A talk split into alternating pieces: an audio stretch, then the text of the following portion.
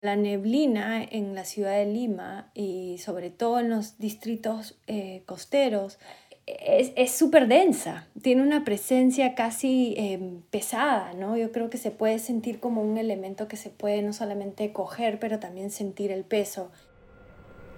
El desierto no está vacío. No es solo un paisaje que se extiende al lado del mar. Hay construcción de ciudades y extracción. Hay ecosistemas junto con la neblina y las dunas. Y también hay muchas miradas artísticas que se superponen como la arena. Este es el podcast del MAC Lima sobre la exposición Negar el Desierto. Esta serie de conversaciones es posible gracias al apoyo de Fundación BBVA. Esa neblina que a veces cubre Lima forma parte del ecosistema del desierto, esa bisagra entre el agua y el viento. La neblina también puede ser una metáfora de la posibilidad. La neblina puede contener agua, por ejemplo. De esas particularidades climáticas y cómo pueden ser abordadas desde el arte hablaremos en este episodio de Conexión Artista. Esta vez nos acompañan Kenin Johnson y Lucía Monge, Valentino Cibadón y Luz María Bedoya. A ella la escuchamos ahora, cuando empieza a recordar un viaje por la Panamericana Sur y un hallazgo que marcaría una de sus obras. Es una pieza que en realidad tiene bastantes años, ¿no? Es una pieza del 2012, creo. Em, y que, em, bueno, se llama Bajo Neblina y es este texto que es Bajo Neblina, jamás adelante, que está serigrafiado en una tela plástica de la más barata que se consigue en Multitop, en la avenida de Iquitos. Es estas telas como de plásticos de, para cortina de ducha, pero los más, más delgaditos, incluso semitransparente. Y la frase es una frase de un cartel de carretera, eh, de un cartel de carretera que, que, advierte, ¿no? Que bajo neblina jamás se adelante. Pero a mí había algo que me gustaba mucho en esta justamente falta de, de precisión sintáctica, ¿no? No hay comas, no hay nada, simplemente es bajo neblina jamás adelante. Hay algo como que queda un poco suspendido en la comunicación ahí. Era un trayecto, un viaje que hacía a Nazca y era un cartel de carretera en, antes de entrar a la, Pampa y eh, solamente recordé la frase, ¿no? Y luego decidí usarla como, palabra, como, frase únicamente en una muestra que tenía a los pocos meses. Y ahí fue que ya comencé a, pensar en qué soporte podría estar, no quería poner el cartel directamente como cartel, no quería reproducir el cartel tampoco, quería que la frase tuviese como una existencia este, más como inacible y al mismo tiempo que estuviese allí y resultó que iba a estar en un espacio que tenía una ventana detrás originalmente. Estaba en, un, en una de las salas pequeñas de la casona de 80 metros cuadrados. Entonces decidí dejar esa ventana abierta y cuando había aire, esta, esta, esta especie de plástico tela con esta frase se levantaba, se movía, se deformaba. ¿no? Valentino Cibadón tiene una obra que también emplea el viento, casi como un elemento constitutivo de la misma puesta en escena. En la exposición Negar el Desierto incluimos El Abrazo Atmosférico, una instalación que ubicamos en los jardines alrededor del museo. Son dos grandes pilares de madera que sostienen una tela pintada y que durante los días con viento se mueve con libertad. Estudié realismo, empecé a hacer graffiti, en el proceso abstracción, eh, porque como que cumples un check ¿no? Y te, da para hacer otra idea que va surgiendo. Y en ese proceso hice unos dos primeros totems, ¿no? En colaboración con, con otro colega que, que vino al Perú porque encontró inspiración y toda la cosa. Hicimos uno en el desierto de Paracas, en medio de la nada, y otro en las lomas de Lúcumo, en los humedales, ¿no? Esos dos fueron como que los previos, como una especie de hacer esto de la intervención en espacio saliéndose de la pintura nomás, ¿no? Y que también tenía esta cuestión de, explorar el espacio, ¿no? Que antes hubiese sido el meterse a lugares abandonados y demás para, para pintar, rayar, lo que sea, pero era como que esta arqueología con atmósfera, ¿no? En la costa de Trujillo, donde dice, el abrazo atmosférico original, digamos, y el de acá es una réplica actualizada, ¿no? Entonces, en estas, no sé, en esas intervenciones el espacio es el que te da el, no sé, el escenario, lo, lo, principal, y ahí surgen situaciones, ¿no? Como en el de Trujillo, me, justo mientras estaba interviniendo esto en las playas de Moche junto al río, junto a la salida del río, eh, vino alguien que, que era propietario del terreno de la playa y me contaba que, que en la reforma agraria le dieron terrenos gigantes que era hasta donde llegaba una montaña que con la justa se veía y que el mar le había quitado un terreno como 200 metros que había entrado sobre, sobre la costa y me decía, oye, ¿tú quién eres? O sea, como que pensó que, que, que, iba a invadir su terreno porque venía con unas telas y unas maderas gigantes, pues, ¿no? Y estaba haciendo unos huecos. Entonces, nada, le dije, no, si por favor me puedes donar 15, 20 centímetros cuadrados por dos, ¿no? Para hacer el hueco y te lo dejo. Ahora en la muestra, pues hay días en que la pieza está funcionando y hay días en los que no hay viento y es una tela caída, ¿no? Es lindo porque hay algo como de, que es una, una, obra del aire, ¿no? Ajá. Es, es, como, es como tu colaborador. Si no hay aire, fui, pues, ¿no? Es, es una ropa ahí tendida, no sé. Igual, no sé, es bacán porque también hay otra situación que surge en estas intervenciones en medio de la nada, que mm, por ahí hay conocidos que han vuelto a pasar por esa zona y, y no sé, a veces se, se, bajan la madera y las usan en una invasión y están ahí pintadas, pero usadas, ¿no? Lucía Monge es una artista que ha desarrollado su obra en colaboración con otras personas. Lo hace actualmente en el colectivo Fibra y antes trabajó con Kenin Johnson. En el año 2010, ambos concibieron una exposición que llamaron Estación de Lectura Informal. Los dos armaron la pieza Charco para negar el desierto. También instalaron un grupo de hológrafos en el jardín, cerca al abrazo atmosférico de Valentino. Estos son trípodes que sostienen diferentes elementos, como plumones o punzones, que crean dibujos con el movimiento del viento sobre superficies como el papel, el agua o la arcilla. Lucía estaba en Estados Unidos y Kenin en Lima, pero la virtualidad les dio otras herramientas para la colaboración. Me encanta la pregunta porque me encanta la colaboración y en verdad es parte de, todos los proyectos en los que estoy trabajando ahora o casi todos. Em, y siempre es distinto, ¿no? Porque somos personas u organismos vivos. Entonces quiere decir que cada vez que llegamos a la colaboración em, podemos saber qué va a pasar, pero, no, pero hay mucho que no podemos, em, digamos, planear o, o parametrar hasta cierto punto. En el caso de, mm, mi colaboración con Fibra, nosotras trabajamos las esculturas en un mismo lugar, en persona. Y aunque el colectivo es nuevo, em, relativamente nuevo, nosotras nos conocemos desde hace muchísimos años. Entonces eso permite ya llegar a la conversación y a la colaboración entendiéndonos de una manera distinta. Con Kenning, por el otro lado, nosotros em, hemos hecho esta segunda fase del, proyecto, eh, él en la cancha y yo en virtual. Entonces ha sido completamente distinto este, esta dinámica de producir una pieza nueva como es Charco em, desde la distancia y, basándonos en herramientas como el Zoom o dibujos em, en papel y dibujos virtuales que intercambiábamos.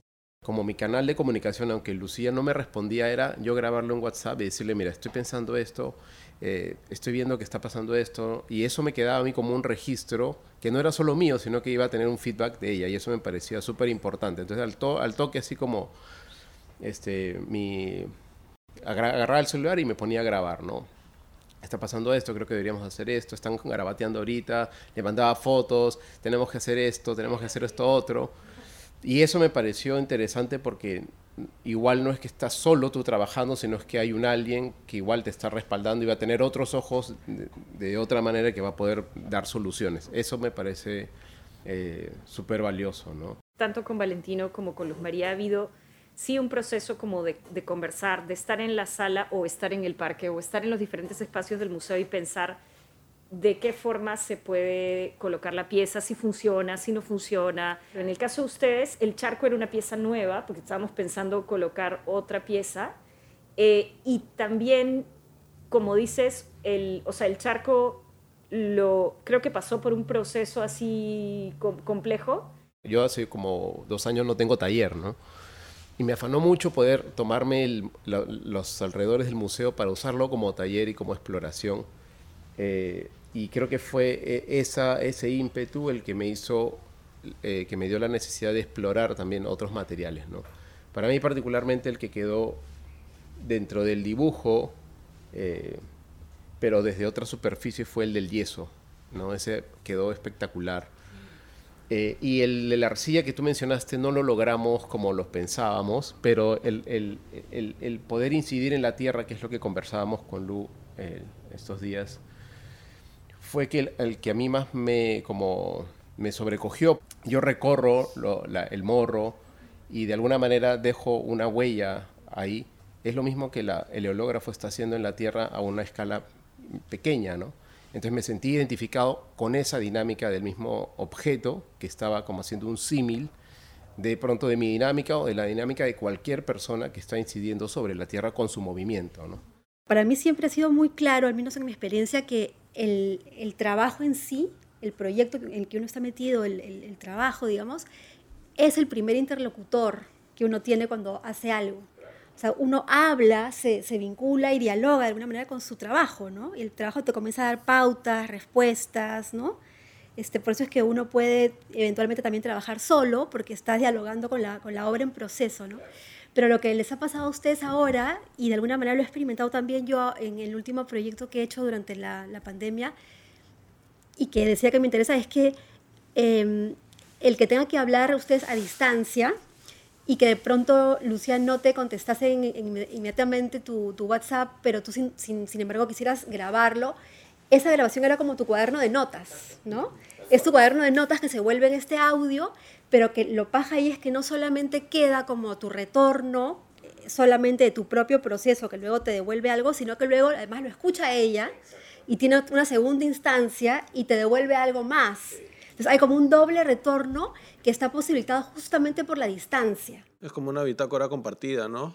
Ajá, y acá en esto de, de, los otros, de los otros formatos, aparte del apuntado, porque como que, no sé, la sinapsis, las ideas fluyen por otros lados que si no estarían choteados a la hora de pensarlos, ¿no? Por ejemplo, no sé, es como sueñas una cosa y tienes la memoria de ese sueño. ¿no? Y mientras lo soñaste, tuviste una interpretación. A la hora que lo cuentas, estás usando otro formato, estás cambiando, estás usando las palabras y ahí encuentras nuevos códigos que estaban ocultos en el sueño, ¿no? Y entonces ese como que traslapar los, los formatos dan, dan nuevas posibilidades. La neblina, casi imperceptible, ha estado presente al momento de conceptualizar la obra de Kenning y de Lucía, del propio Valentino y, por supuesto, de Luz María.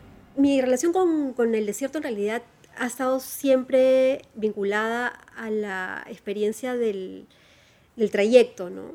Em, yo me he vinculado con el desierto casi como un dispositivo de transporte, como un dispositivo de traslado, ¿no? Este, y desde que tengo memoria, desde niña he hecho estos, estos recorridos por la, por la Panamericana y ahí ha sido mi acercamiento al desierto. Este, y si bien empecé fotografiándolo, eh, nunca fue una fotografía como la que conocíamos o al menos como la que yo había visto cuando aprendí fotografía. Eh, vinculada al llamado modernismo norteamericano, que es esta idea del, paisaje desértico como sublime o como espejo ¿no? de, un mundo interior, ¿no? visto desde el aire, nuestra costa sea como esta cuestión que parece una mancha amorfa este, entre gris y ocre, ¿no? Que, que, no tiene este, eh, mayores definiciones. ¿no? Toda esa cuestión extraña es lo que a mí me interesa del, del desierto. Y por otro lado me interesa mucho el texto, me interesa mucho la palabra en general. Y, me interesa cuando está en el mundo y yo la puedo extraer de él. O sea, no me interesa tanto la palabra como una cosa de creación eh, poética, si quieres, desde, desde, desde, mi mano, sino como una cuestión de, de, selección, casi como una foto, ¿no? de apropiación, de algo que está ahí y que uno extrae y lo saca de contexto y lo convierte en algo más. Me gusta lo que dijiste, Luz María, de extraer las palabras. Eh porque es, es de esa por eso es que nosotros le llamamos a nuestra pieza posibilidad suspendida, ¿no? Esta idea de la neblina como agua en potencia, pero que no está ahí suspendida, ¿no? Y podría, es una posibilidad de tener agua en el desierto, pero en realidad eh, simplemente eh, no la podemos extraer como tú has extraído el lenguaje. Entonces me parece, eh, me parece bien bonito como dices, hablas de extraer el lenguaje y pensar en extraer el, el agua, ¿no? Como cuáles son los recursos que tenemos eh, flotando un poco en el, en el, paisaje. Posibilidad suspendida nace como, como esa idea del, del, del, agua que flota sobre nosotros en, en la ciudad de Lima como neblina y que tiene una presencia muy fuerte, ¿no? Pues hasta borra el paisaje, ¿no? Pensando esa idea de la trapaniebla, que es una que hay un símil con, con, tu pieza, Valentino, que nosotros dentro de la, los primeros ejercicios de la estación de lectura fue tratar de, de explorar esta idea de la trapaniebla, ¿no? Para poder condensar esta agua, ¿no? Y el otro fue atrapar el polvo, ¿no, Lu? ¿Te acuerdas? Unas lectoras de polvo.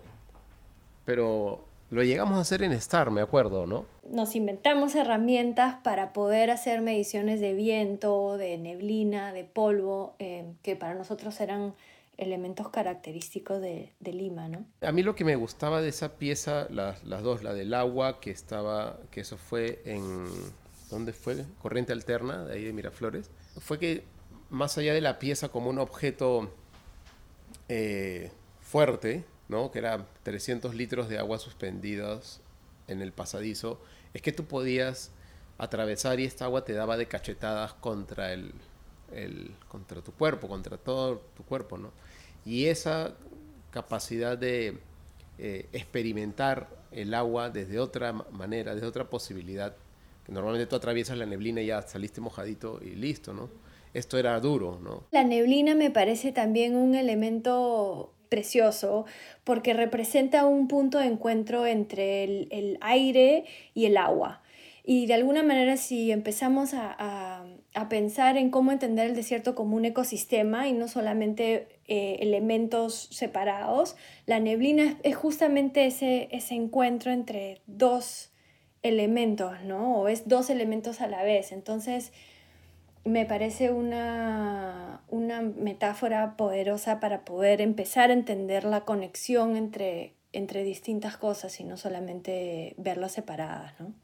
Hay que vivir en esa, en esa cotidianidad, ¿no? De, de clima, porque es como un velo, es, un, es una cosa muy sutil, digamos, que sí, tiene aire, tiene agua, capta la luz, coge la tierra y, y no sé, por ejemplo, se, se ve bastante en la pintura, en la arquitectura, en la, la ropa, digamos, en cómo la gente elige convivir a diario en, no sé, en esta ciudad, ¿no? O en, este, en esta atmósfera. Eh, que todo va hacia el tono agrisado, no un color puro, no hay colores saturados, ¿no? Sino es, es normal, es común encontrar eso eh, a la hora de, de, producir piezas y en distinta gente, o sea, en distintas generaciones, en distinta gente ves esta cosa siempre como que tirando o hacia el gris, hacia el beige, hacia el sucio, hacia el blanco, ¿no? Que no hay una situación de saturación que si la ves, no sé, en la sierra y en la selva, ¿no? Esta franja desértica entrecortada por pequeñísimos valles. Es, es, es, una alternancia de valle y desierto, valle y desierto, valle y desierto, porque son los valles formados por los ríos que vienen desde los Andes, pero a tal distancia que forman valles mayormente pequeños, no, no son grandes valles. Entonces, y, y, eso mezclado con las corrientes, con las corrientes marinas que tenemos, eh, que, llegan hasta, hasta Lima y enfrían el, el clima de, de, Lima, hace que tengamos desiertos ventosos, desiertos soleados, desiertos neblinosos, desiertos que cambian. O sea, de hecho este cartel de mi trabajo es porque es una zona donde normalmente hay sol, y es cerca de Nazca, pero que de pronto puede venir una neblina que no ves más allá del parabrisas de tu carro. Te enseñan que el desierto es un lugar donde te va a quemar el sol, ¿no? Como si fuera el Sahara, ¿no? O como el cuento de que Navidad es con el frío y en verdad te pudres de calor, ¿no? Entonces, que tienes que estar abrigado todavía. Entonces, hay como que toda una, una situación medio de, de verdad particular, pero falsa frente al estándar, ¿no? Gracias por acompañarnos hasta aquí. Pueden escuchar el resto de episodios de Conexión Artista en nuestro canal Diálogos Mac Lima.